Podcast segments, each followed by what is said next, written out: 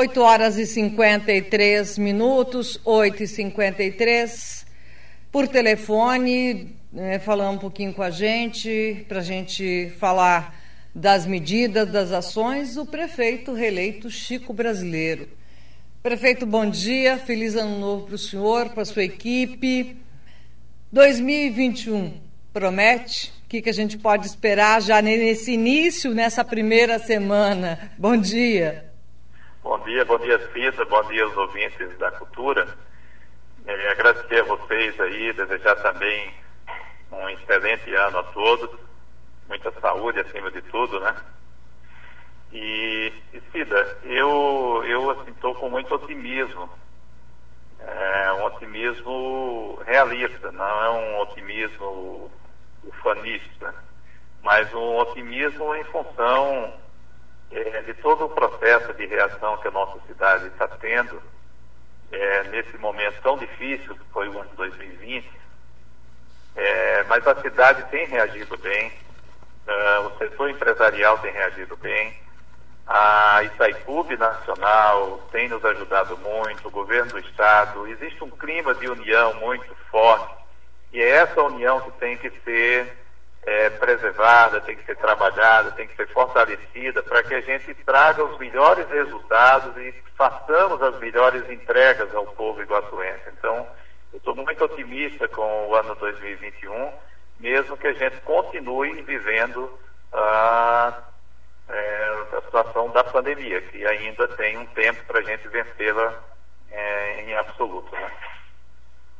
E nesse caso, prefeito, quais são as medidas para esse momento agora com relação à pandemia? Bom, Cida, em relação à pandemia, nós vamos iniciar um trabalho também agora junto ao Hospital Municipal e a Secretaria de Saúde, é, principalmente focado é, nas pessoas mais vulneráveis. É um trabalho que será feito cirúrgico, ou seja, de acompanhamento das pessoas mais vulneráveis, uma equipe que será chamada o Melhor em Casa de Acompanhamento à Covid, é, para que a gente possa acompanhar e orientar essas pessoas que são as que mais realmente estão indo a óbito, são as pessoas idosas, pessoas com comorbidades. Então, estamos montando uma estratégia conjunta do hospital com a secretaria para que nós tenhamos uma ação mais focada, porque nós temos um grande número de casos, né? E nós acreditamos que agora, após esse período de férias aí, de, de festas, né, de Natal e de virada de ano, uh, nós possamos ter um número de casos ainda maior. Isso é expectativa em todo o Brasil, não é apenas em Foz. Então, é preciso ações mais é, direcionadas para esse público mais vulnerável. É isso que nós estamos trabalhando. Além de fortalecer a nossa rede assistencial. O Hospital Municipal deve abrir mais uma ala nos próximos dias para exatamente a gente manter toda a tranquilidade que Foz do Iguaçu não irá faltar assistência. Até hoje não faltou, o hospital tem dado conta e continuaremos investindo para que o hospital realmente tenha sempre o número de leitos necessários para a nossa população uh, ser assistida. Perfeito. É, explica. A vacina, né? É. E a vacina que é o nosso trabalho aí. Nós estamos com um bom contato com o Ministério da, da Saúde, com a Secretaria Estadual de Saúde, no sentido de garantir a vacina aí uh, até o final do mês. É, a, por sua ação por parte da prefeitura, alguma ação por parte da prefeitura com relação à vacina? Fora o governo estadual e federal? Olha só, Cida, nós temos tido um contato permanente com o secretário Beto Preto e também é, com o Ministério da Saúde. E a informação que nós estamos tendo do Ministério é que está bem encaminhado para que nós tenhamos a vacina até o final do mês. Então seria seria assim precipitado o município comprar vacina, gastar recursos do município, se tem uma previsão dessa vacina chegar até o final do mês, através do Ministério da Saúde. Então, nós não podemos nos antecipar, embora tenhamos feito um contato com o Butantan, tenhamos é, manifestado interesse na compra da vacina da Coronavac, porém, nós só iremos comprá-la se não houvesse entrega por parte do Ministério da Saúde, porque aí seria desperdício de dinheiro público nós comprarmos algo que o Ministério vai fornecer. Agora, prefeito, explica um pouquinho melhor como vai ser esse trabalho de campo aí que o senhor mencionou no início da entrevista. Isa, é, essa equipe vai ser formada por médicos, fisioterapeutas, ah, fisioterapeutas, enfermeiros e técnicos de. Ou seja, se nós temos hoje 300, 400 casos ativos, digamos, 400 casos ativos, esses 400 casos ativos, você tem aí 70, 80 pessoas que são daquele grupo de risco. Os outros são jovens que não têm nenhuma manifestação. Não significa que todo jovem seja assim, mas a grande maioria não tem nenhuma manifestação da doença. Agora, essas pessoas mais idosas, que têm outras doenças associadas, é, essa equipe vai trabalhar com essas pessoas, inclusive preventivamente, fazendo a fisioterapia respiratória, fazendo o acompanhamento diário, monitorando através do oxímetro que vai medir a saturação, que vai exatamente saber como é que está a oxigenação do sangue, como é que está é, os batimentos cardíacos, ou seja, diariamente recebendo essa orientação para evitar uma evolução da doença. E aqueles casos que o médico entender que tem que ser medicado, já vai medicando em casa. Então, essa equipe já pode ir fazendo isso. Então, é uma estratégia que a gente vem discutindo desde dezembro, é claro, por questões de equipe, a gente está conseguindo implantar agora. Prefeito, transporte coletivo, internauta já perguntando aqui para o senhor, alguma medida para o transporte coletivo? Preciso registrar também a mensagem do delegado Geraldo Eustáquio, da Polícia Federal, que está em Belo Horizonte, te mandando aí, olha, é, parabéns ao prefeito, desejo felicidades nessa administração. Doutor Geraldo Eustáquio, que foi delegado aqui da Polícia Federal está em Belo Horizonte nos ouvindo. Ah, o nosso, meu abraço ao delegado Geraldo Eustáquio, fez um ótimo trabalho aqui em Foz do Iguaçu, quando passou aqui por Foz, e deixou muitas amizades, e é uma pessoa que eu tenho muita consideração. Então, meu abraço a ele e meu muito obrigado pela mensagem. E, Cida, especificamente sobre o transporte, nós estamos já com um mês de intervenção. Foi no dia 2 de dezembro. Agora nós vamos pegar os relatórios a partir de hoje e até o dia 10 nós queremos apresentar esses relatórios à sociedade. Né, do que foi alterado e o que ainda é possível ser alterado. Porque esse primeiro mês foi exatamente para a gente fazer um diagnóstico do sistema de transporte, foi um primeiro mês para a gente também garantir o funcionamento, pagando o 13 terceiro, é, que não tinha sido paga a primeira parcela. A prefeitura conseguiu pagar integralmente os direitos trabalhistas, tanto uh, 13 terceiro quanto a sexta, uh, as cestas obrigatórias de alimentação. Enfim, garantir os direitos dos trabalhadores para que não houvesse uma paralisação no transporte foi o objetivo principal e ele foi cumprido nesse mês de dezembro. Porém, não podemos ficar só aí. É preciso implementar novas mudanças, é preciso ampliar novas linhas, aumentar ônibus para que a gente tenha menos superlotação e é, tudo isso tem impacto financeiro. Então, é com esse relatório desse primeiro mês que as novas medidas serão tomadas a partir é, de agora. É, quando você fala novas medidas, dá para adiantar? Não, ainda não dá para adiantar, Cida, porque em cima desse relatório financeiro, digamos, quanto arrecadou no mês de dezembro o transporte? Nós estamos fechando esse relatório aí, e hoje até amanhã a equipe toda já vai nos apresentar isso. É, quanto, qual foi o custo, qual foi o. Houve prejuízo para o município, ou seja, o município teve que aportar 500 mil esse mês de dezembro. Mas esses 500 mil, a previsão era 800, nós não repassamos os 800, repassamos 500 e os 500 foi suficiente para pagar todos os direitos trabalhistas. Então, isso já é um indicador positivo. Porém, é, nós não podemos ficar com uma intervenção eterna. Nós temos que tomar outras medidas para que o sistema realmente possa funcionar e atender melhor a população. Então, essas outras medidas dependem exatamente desse estudo e da parte jurídica que está nos acompanhando também. Outra pergunta que eu preciso fazer ao senhor, para o senhor falar um pouquinho sobre as nomeações, é, o, o, anúncio que o senhor fez no dia da posse, na Câmara de Vereadores. Nomeação do Paulo Ângeli para a secretaria. Faz uma explicação para a gente. Cida, o, o, turismo, ela é, é, a secretaria que será um dos focos, inclusive para a retomada econômica. O Paulo Ângeli é um, um, empresário do setor, uma pessoa com um grande conhecimento, estudioso do setor do turismo. Ele tem, é presidente do Conselho Municipal de Turismo, tem uma boa circulação, tem um bom conhecimento em Brasília, em Curitiba, é dentro do trade turístico, de todo o setor do turismo. Então, é uma pessoa que é, ele não vai aprender, já vai fazer as coisas andar. E a gente precisa disso, precisa de agilidade, precisa de ações conjuntas para que a gente possa reativar o setor do turismo o mais rápido possível em toda a sua plenitude. Então, é, são essas características que nos fez uh, optar pelo seu nome. A, a, a, Secretaria de Direitos Humanos, é, por que da permanência dela, nomeação de Kelly Trent? Ela é importante na administração sua? importantíssima.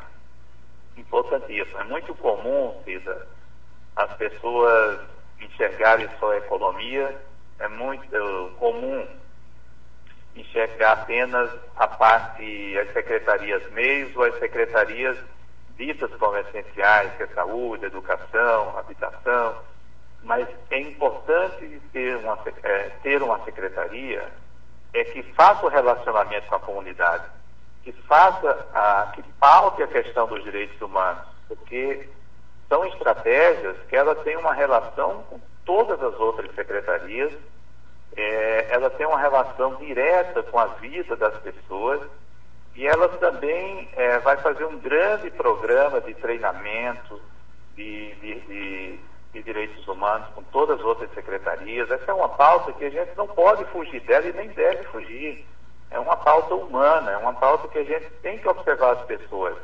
E a secretaria tem também a relação com a comunidade. Quem atende um, uma, uma, associação de moradores para suas reivindicações, quem que organiza que essas reivindicações sejam uh, observadas, sejam entendidas, compreendidas e também acompanhadas do ponto de vista da gestão pública para que possam ser realizadas. É exatamente essa secretaria. Então, é, eu não posso prescindir dessa secretaria se nós queremos dar um bom resultado nas, nas comunidades. Nilton Bobato, seu ex-vice-prefeito, agora na administração da nomeação, o é, que, que, se tem de planejamento para essa pasta?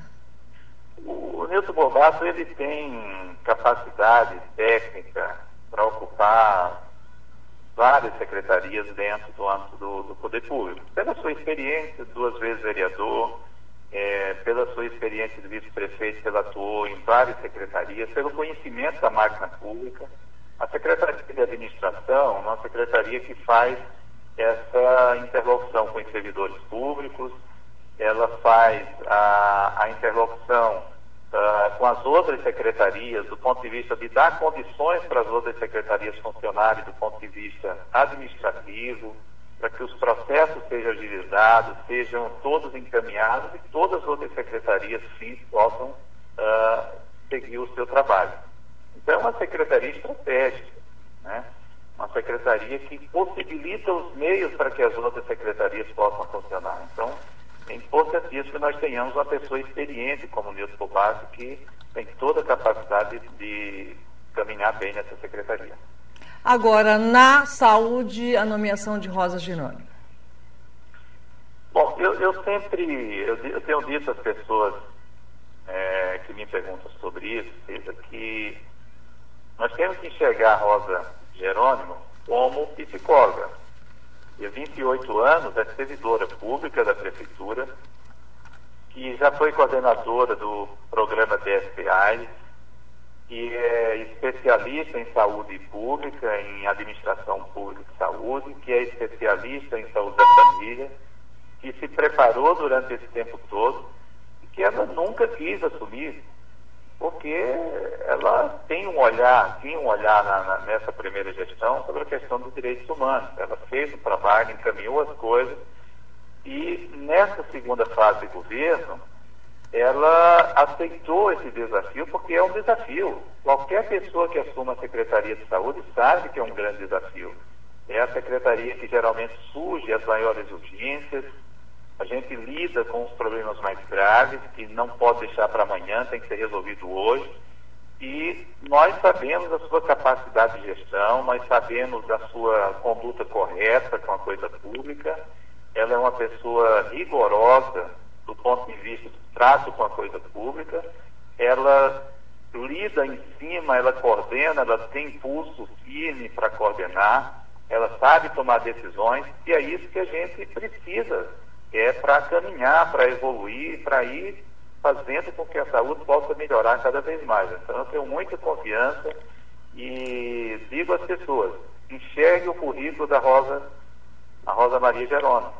Enxergue o currículo, não enxergue porque ela é esposa do prefeito, enxergue. E ela não está lá porque é esposa do Chico, está lá pelo seu currículo, pela sua capacidade técnica, e as pessoas vir, é, irão acompanhar isso no decorrer de todo o trabalho. Prefeito, o senhor enxuga algumas secretarias, extingue algumas ou não? Sai algumas nomeações hoje? A gente deve anunciar até amanhã todo o secretariado, minha filha. Até amanhã nós iremos definir. Hoje nós estamos concluindo aqui, eu estou nesse momento com o delegado Francisco, nosso vice-prefeito, que assumiu hoje junto conosco avaliando todo o quadro da prefeitura para que a gente possa, até amanhã, fazer o anúncio completo de todo o secretariado. Senhor, é, é, gostaria que o senhor respondesse, vai enxugar alguma secretaria, uma ou duas ou, ou não? Não, a, o que nós teremos é a Secretaria de, de Indústria e Comércio, que será desmembrada. É, nós estamos avaliando a junção da Secretaria de, de, de Indústria Comércio com outra, com outra secretaria, exatamente para não ter aumento de despesa. Agora, o enxugamento nós vamos ter em outras áreas, digamos, em casos especiais, nós vamos ter algum enxugamento com certeza. Mas nós não podemos, no meu entendimento sempre foi, é, a máquina pública ela precisa funcionar. E precisa funcionar, claro, contendo despesas. Mas dá para conter despesa em outras áreas, é isso que nós vamos trabalhar, mas não necessariamente no número de secretarias. Ação social e juventude.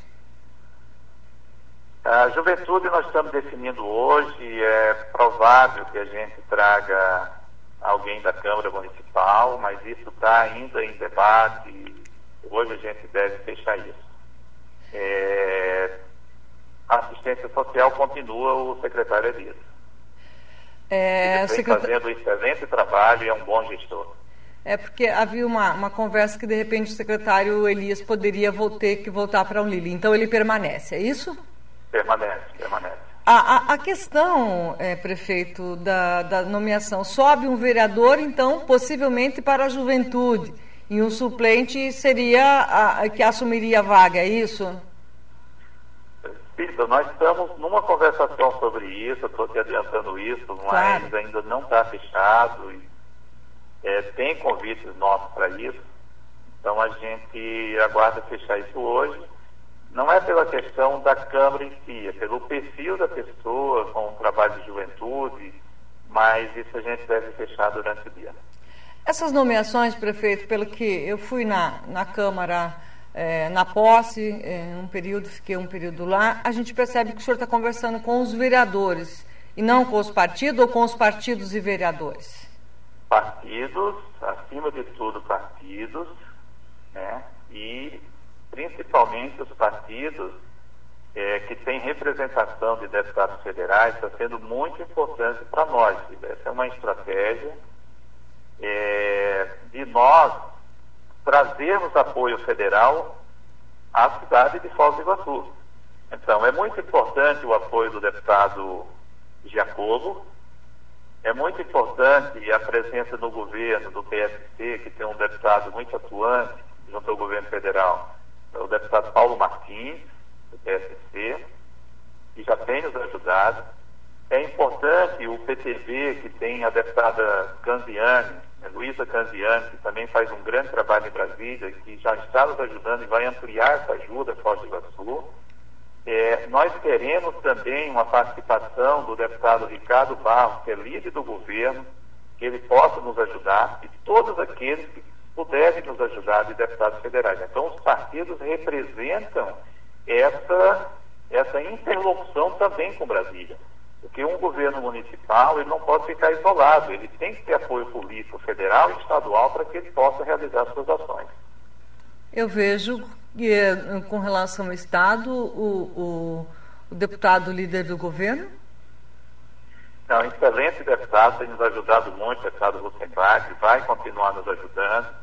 É uma pessoa assim que tem feito muito, muito por Foz do Iguaçu e realmente vai continuar nos ajudando porque ele tem esse compromisso com a nossa cidade. Prefeito, e o deputado Fruit, que é da cidade? Olha, nós nunca fechamos as portas para o deputado Fruit. É, sempre que ele apresenta alguma alguma, algum pleito pela cidade, a gente conversa, então eu não tenho nenhuma barreira, como não tenho com ele, não tenho com o deputado Vermelho, já disse a assessoria dele que que puder ajudar sempre será bem-vindo. Só para a gente encerrar aqui, então, possivelmente os nomes serão anunciados amanhã, medidas estão sendo tomadas. A Câmara poderá ter alguma extraordinária nesse mês de janeiro por conta de alguma demanda que precisa da aprovação da Câmara? Sim, nós iremos encaminhar até quarta-feira à Câmara um projeto de alteração na estrutura administrativa. Algumas diretorias é, de algumas secretarias serão incorporadas em outras secretarias, ou seja, é, é uma mudança interna na estrutura administrativa.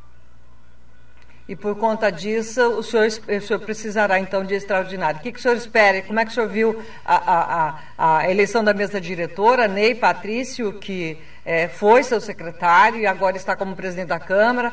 Essa nova, é, é, é os novos vereadores, com renovação apenas de dois.